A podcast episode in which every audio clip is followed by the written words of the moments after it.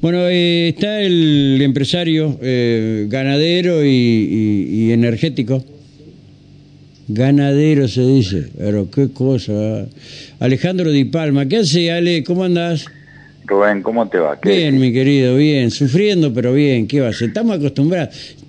Nosotros nacimos condenados para sufrir, ¿viste ya? Sí, Es así. Mira claro. lo que está pasando, claro. Sí, eh, por eso te llamaba vos para que me explique qué es lo que está pasando, por qué bajó tanto el consumo de combustible. Eso no había razón y por qué va a seguir acentuándose. Y al revés de lo que dice el señor Zuley, ¿sí? en la competencia el precio sube, pero después baja. No va a pasar eso. No va a bajar, sino que va a subir más. Me parece. ¿Vos qué pensás?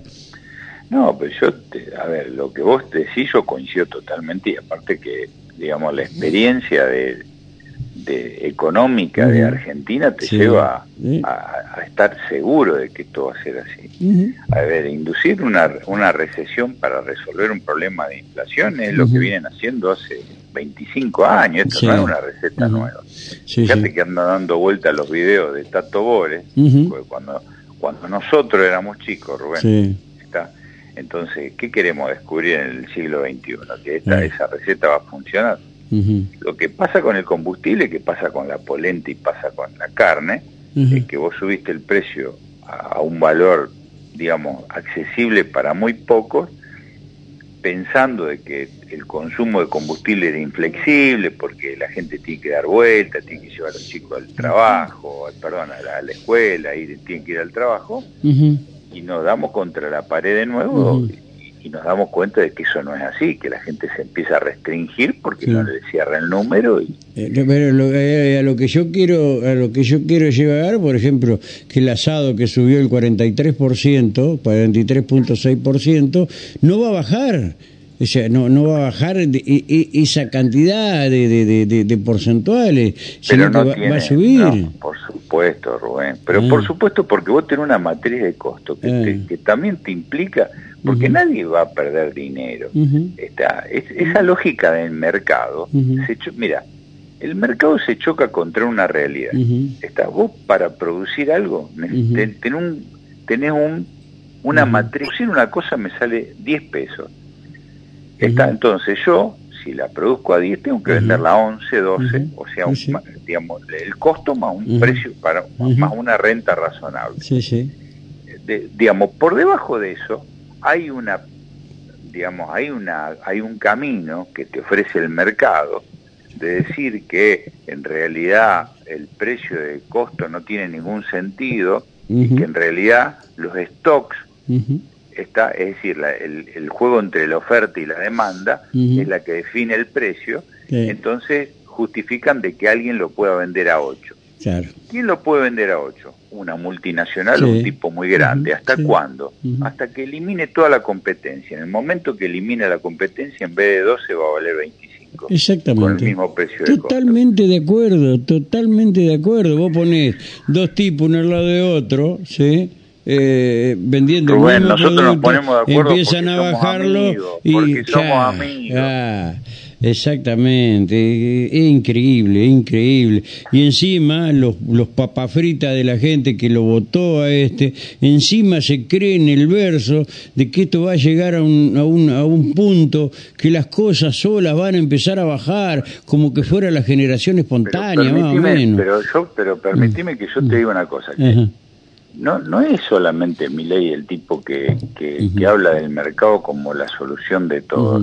¿Entendés? Yo Sí. creo que el mercado existe, no podemos negar la, la, la existencia del mercado, pero tampoco que vos podés apelar al mercado para que te resuelva todo porque termina con una concentración económica que después no es funcional para la gente. Exactamente, exactamente. Entonces yo lo que digo que, digamos, no es solamente un, un fenómeno, digamos, del votante de mi ley. Acá hay un montón de gente que tiene Ujú. una, una visión, digamos, radicalizada del Sí, tema, porque, este, digamos, ya te digo, este, el, el mercado ultranza es el que te lleva a pensar que vos de esta manera esta vas a resolver algo Sí. y lo único que vas a resolver es que la gente se va a morir de hambre y que va a dejar de consumir combustible, Sí, carne y polenta. Ujú. Entonces, digamos, a mí me parece que tiene que haber puntos intermedios.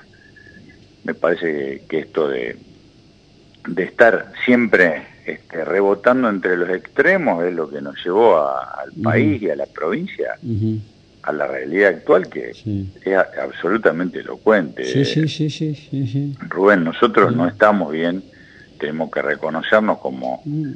Como enfermos, como gente que, que, tiene que resolver algo y, y buscar una solución. Este, que no sea tan temeraria tampoco, Rubén, porque ¿viste? vos no puedes llevar va a doler.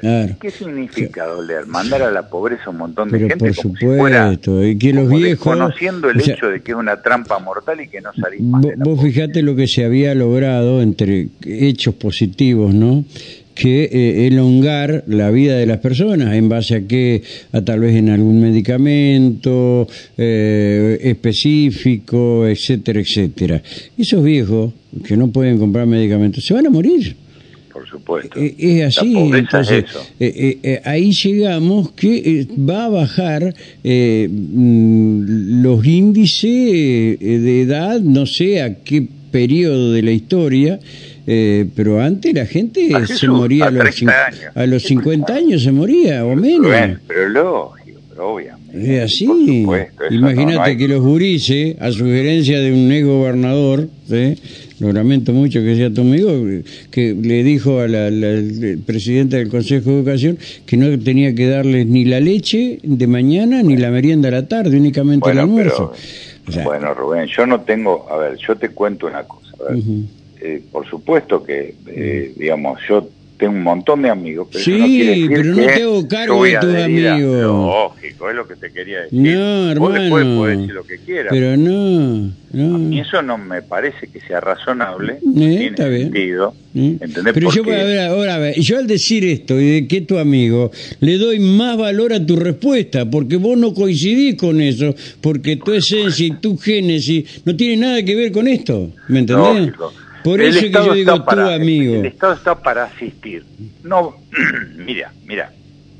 No te, hablar del Estado a veces este, confunde a la gente. para hablar de cosas mucho más mundanas.